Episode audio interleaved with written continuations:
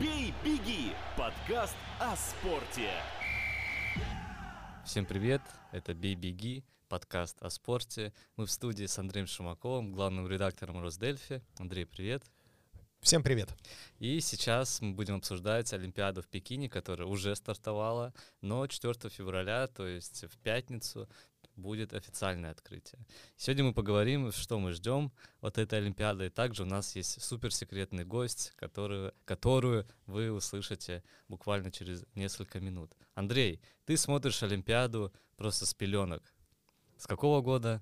Твоя первая Олимпиада в каком году была? Слушай, ну так, чтобы внимательно смотреть, в 92-м году. В 92-м году, да. уже 30 лет. 30 лет. Ты бесперерывно смотришь Олимпиаду. Что ты ожидаешь от Олимпиады 2022 в Пекине? Слушай, ну эта зимняя Олимпиада в таком формате все-таки проходит впервые, в таком в коронавирусном формате, я имею в виду, то есть такой Э, я бы сказал, что коронавирус это если не дополнительный участник Олимпиады, то некий дополнительный арбитр, который вне зависимости от всяких квот и от э, умений спортсменов отсеивает, просто отсеивает, берет и отсеивает спортсменов.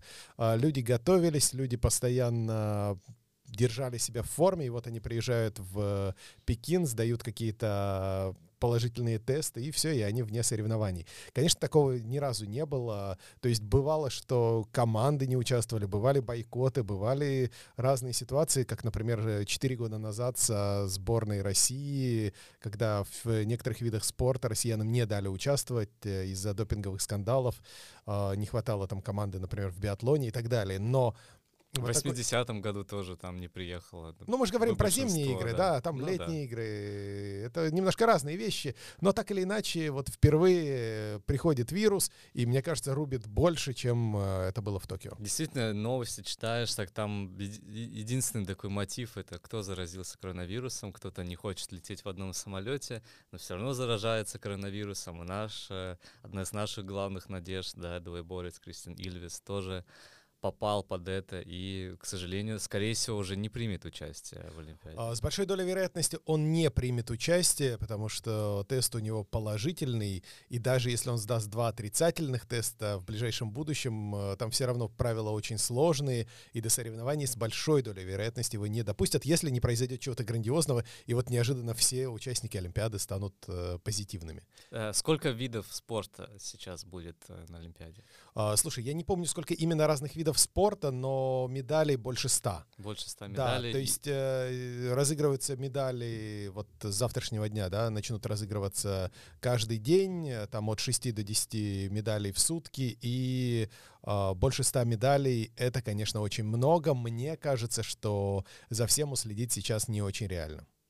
А, действительно, и какие вообще можно говорить о каких шансах у сборной Эстонии, да, если Кристиан Ильвис, еще раз повторюсь, одна из надежд наших на какую-то а, хотя бы медаль. Одна из главных надежд. Главных, хотя а, бы не на медаль, но хотя бы на высокое место. Хотя бы на высокое место, что уже приятно на Олимпиаде занять там пятое, шестое, седьмое, вполне э, достойно для Эстонии.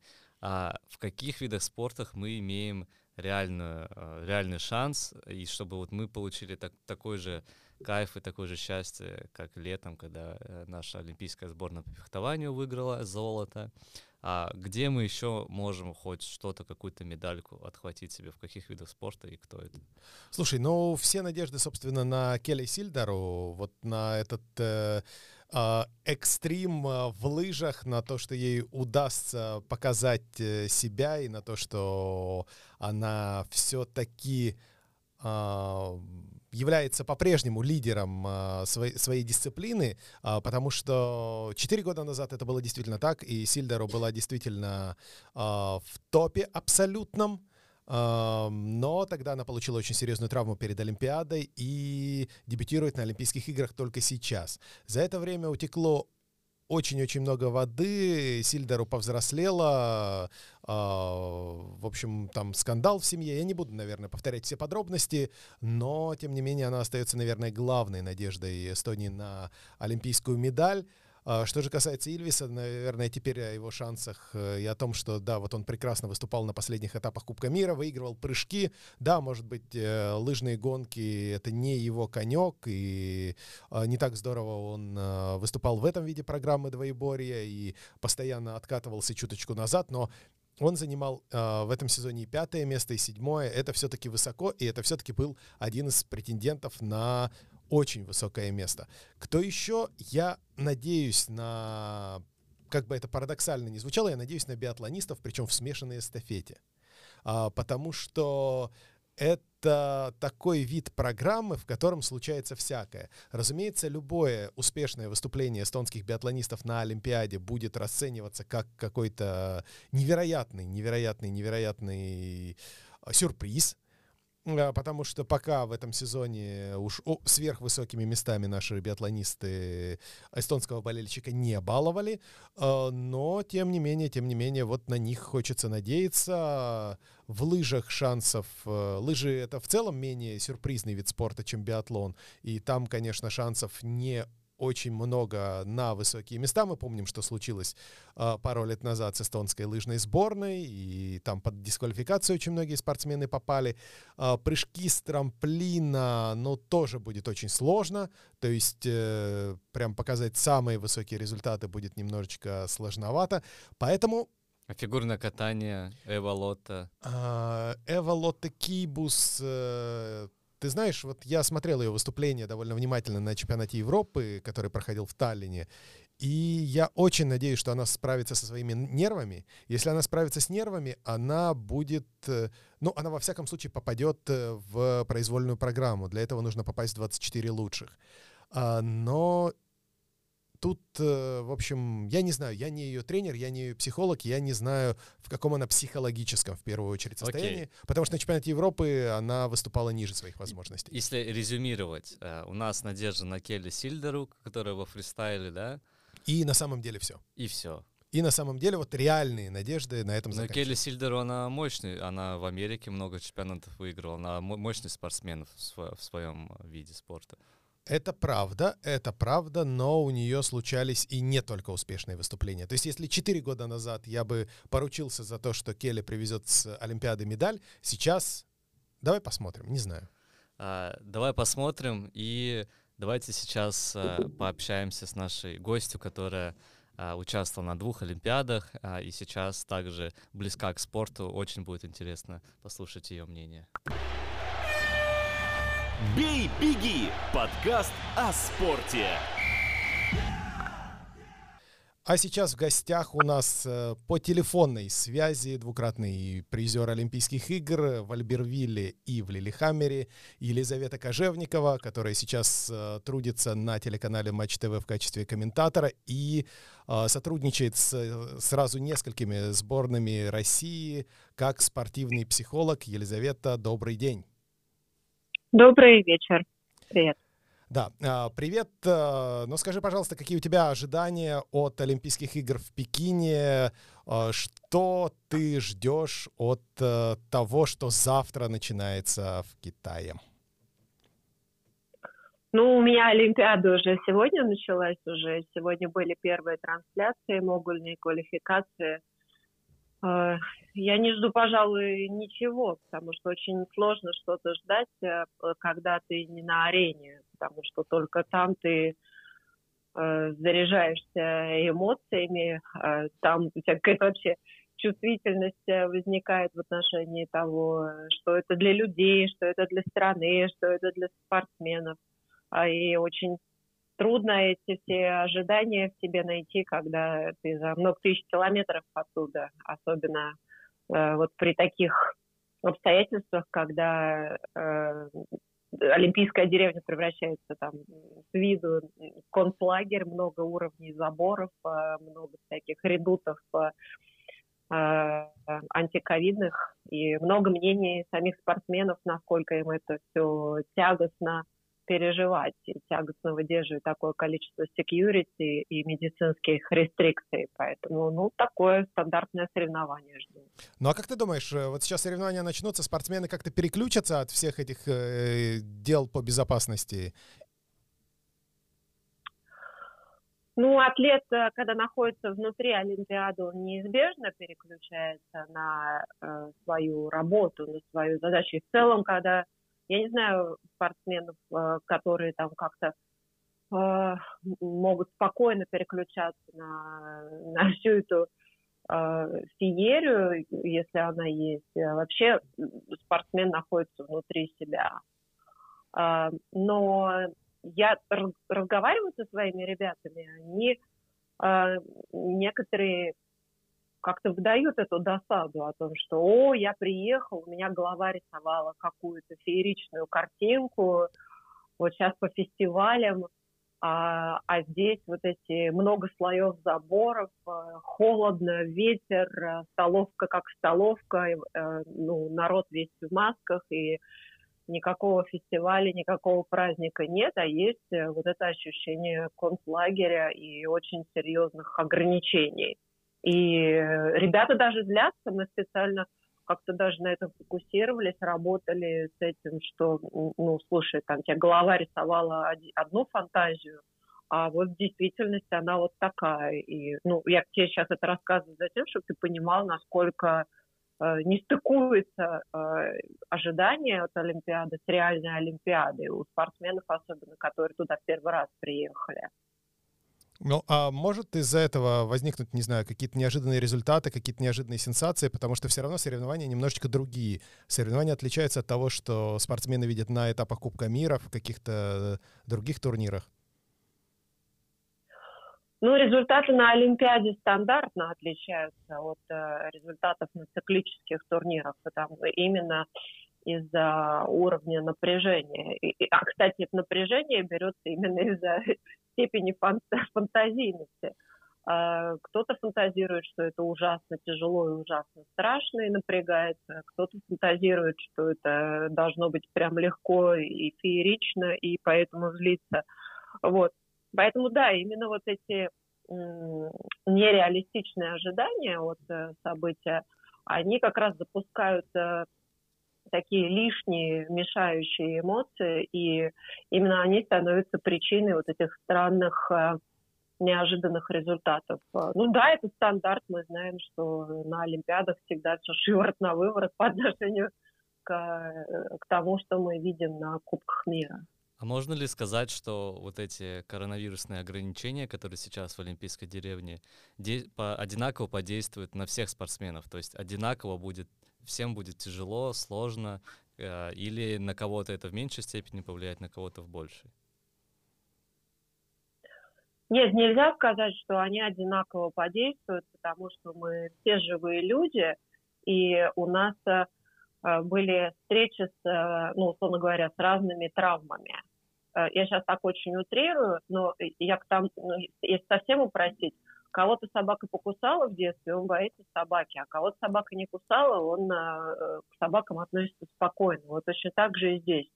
Эм, кто-то, возможно, пережил какое-то, ну, какую-то ассоциацию тяжелую, связанную с э, именно ограничениями свободы или там с э, какими-то медицинскими заболеваниями, или он сам переболел, предположим, да, два года назад эта история долго идет, и а, потом у него был неудачный сезон. И тогда он будет бояться этого вот прямо на необъяснимом эмоциональном уровне.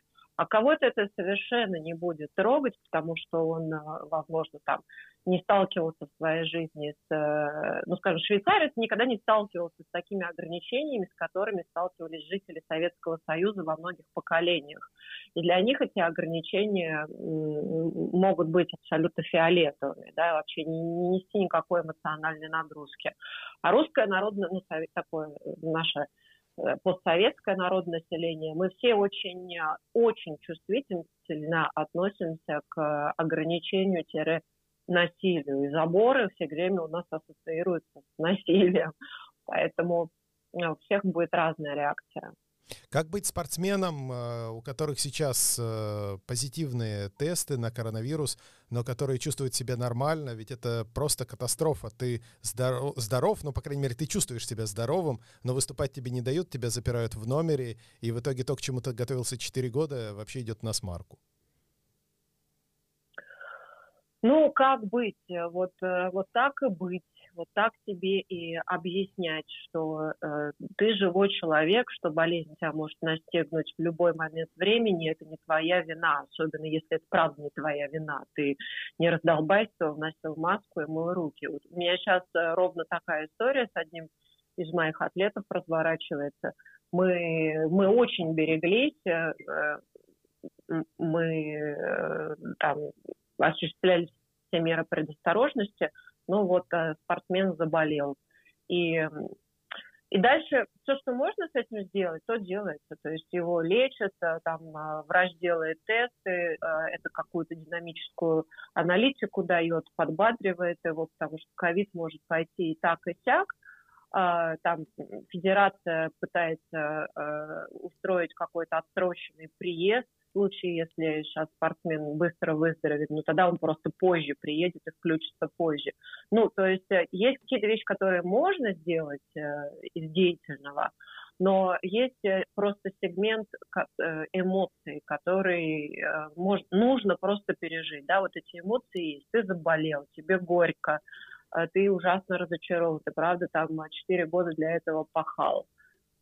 И это просто переживается, ну вот, что называется, на отвагу, да, вот сиди и переживай эти эмоции, там, дыши, э, подбадривай себя, э, говори себе вот эти простые вещи, что ты живой человек. Ведь сложность в чем? Большая часть спортсменов, опять же, особенно наших спортсменов, они они, когда росли, выросли с, с тренерами, которые и с родителями, которые не задумываясь, говорили вот эти слова. Да что ж ты, дебил, заболел в самое неподходящее время. И как раз у таких спортсменов сейчас этот критик в башке их очень ругает.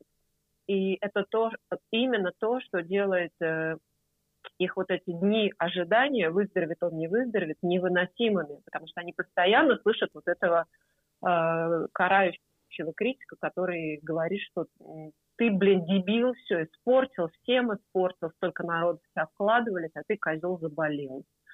Вот, поэтому сейчас очень важно фокусироваться на том, чтобы относиться к себе милосердно и вот такое отношение к себе э, конфронтировать и, и поддерживать себя, объяснять себе, что э, ты живой человек, ты не мог контролировать заболевание. Хорошо, Елизавета, давайте немножко добавим позитива в, в наш подкаст, а то он какой-то совсем грустный получается. А вы участвовали на Олимпиаде а, там, почти там, 30 лет назад.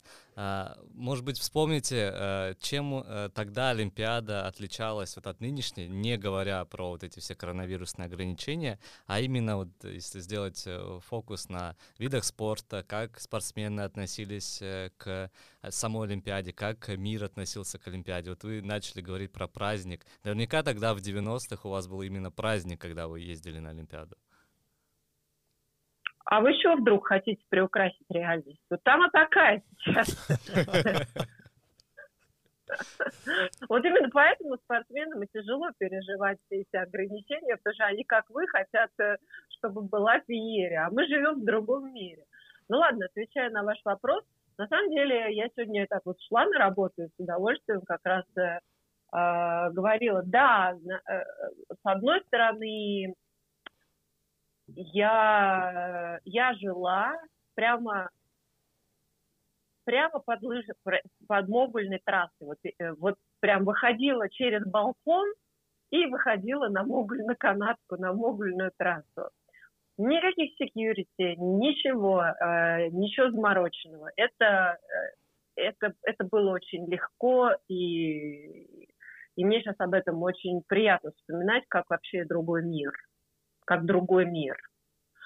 Но параллельно я вспоминаю и вот что. За свою олимпийскую серебряную награду я получила, знаете, сколько денег? Так. А, тысячу долларов. А современные спортсмены за свою серебряную награду получают э, помноженное на ну, как минимум на 100. Поэтому, знаете, здесь все-таки не нужно терять прагматизма. А современные атлеты знают, за что они терпят. Ну, в то же время, наверное, и подорожала вот эта вся подготовка.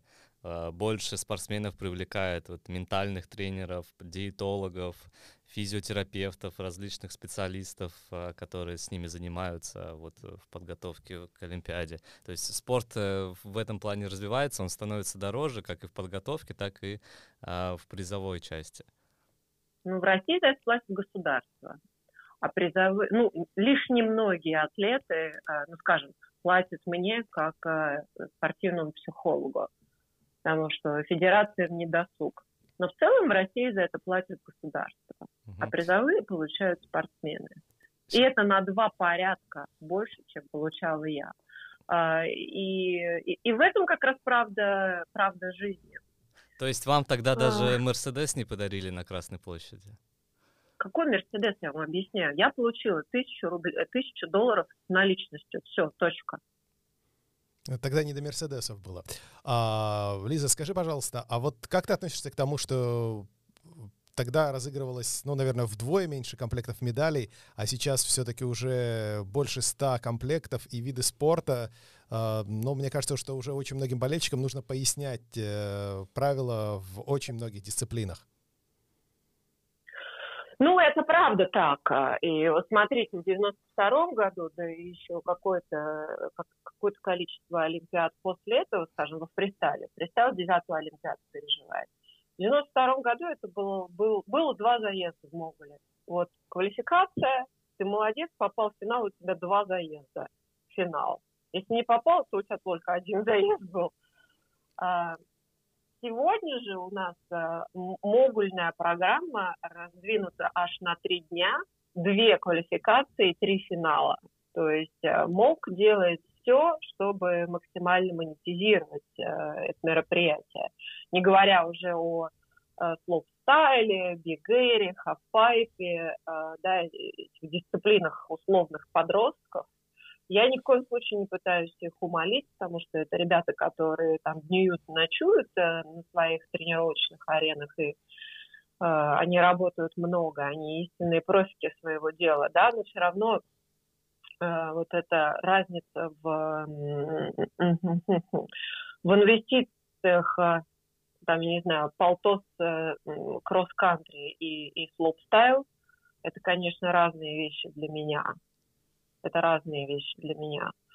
А, и здесь просто нужно смотреть на вещи трезво. Да, МОК сначала это все усложняет, чтобы получить как можно больше денег, а, а потом он начинает плакать, что формат стал настолько тяжелым, что давайте его удалять из э, олимпийской программы или очень сильно упрощать.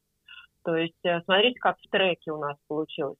Э, трековая программа в Токио длилась неделю, неделю, а потом э, все заверещали, что трек становится непопулярным, надо все прям почикать, почикать и сделать э, Лигу чемпионов, чтобы было прямо под пиво приятно смотреть. Два часа и отстрелялся.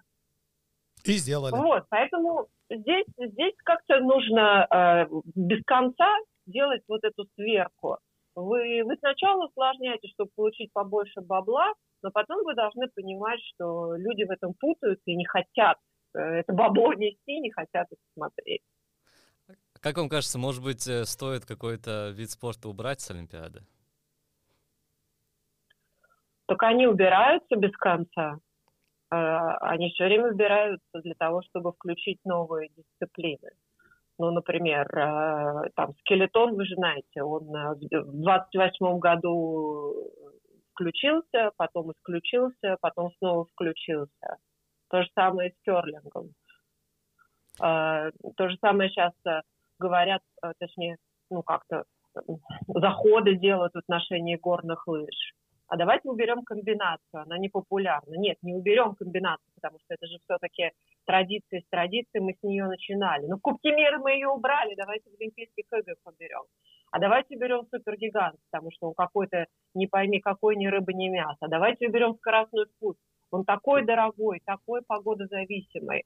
И люди говорят, ну что, охренели, что ли? Это единственная классика вообще, которая делает Олимпиаду Олимпиадой, скоростной спуск. То есть эти разговоры, они ходят постоянно, и э, если ну, вы посмотрите а, вот эту ротацию дисциплин, которые ушли, пришли, ушли, пришли, они, она все время происходит. Елизавета, твой любимый э, вид э, спорта, любимая дисциплина, но помимо очевидных, помимо могула, помимо фристайла? Не, ну, если честно, я вообще не очень люблю фристайл, а именно потому что он, а, он стал вот таким вот сложным и непонятно, как, как судьи судят. Когда ты в это еще играешь сам, то как-то в этом есть интерес. А когда ты уже это смотришь, то э, и не, не находишь ответов на, на вопрос, почему человек не шестой, а шестнадцатый, вот как сегодня случилось там с э, вторым номером мирового рейтинга, то это уже становится как-то нудным. Я, я обожаю горные лыжи совершенно. А, то есть я смотрю их захлеб от начала до конца, я чувствую себя невероятно привилегированной комментировать. И ну вот для меня это просто э, сердечник Олимпийских игр. Супер, спасибо большое. Спасибо, Елизавета, что присоединилась к нашему подкасту. «Бей, беги» — подкаст о спорте.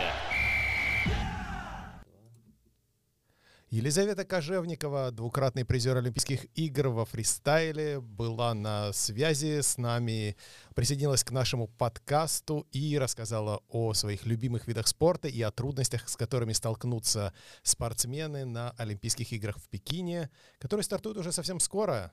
Виталий, на твоем лице не видно никакого предвкушения Олимпиады. Я предвкушаю Олимпиаду. Я открыл для себя Олимпиаду летнюю. На самом деле я не, не такой большой фанат именно Олимпийских игр. А какие-то виды спорта там отдельно могу посмотреть, там какой-нибудь э, биатлон или Келли Сильдеру, как она там делает какие-то невероятные вещи в воздухе. Это мне нравится. Ну, прям вот так Олимпиаду я по работе только если.